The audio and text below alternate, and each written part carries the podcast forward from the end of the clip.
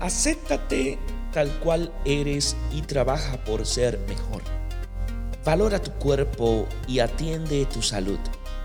Reconoce tu mérito de poseer potencialidades extraordinarias. Bendícete por tus aciertos. Declárate el mejor amigo de ti mismo. Bendice a Dios por todos los bienes espirituales y materiales que has recibido de Él.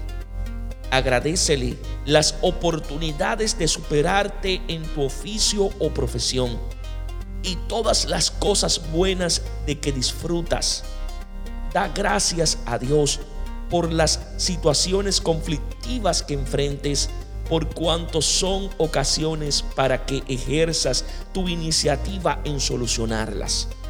Ser persona humana es un privilegio con el que Dios te agració. Dios os bendiga en sabiduría y en santidad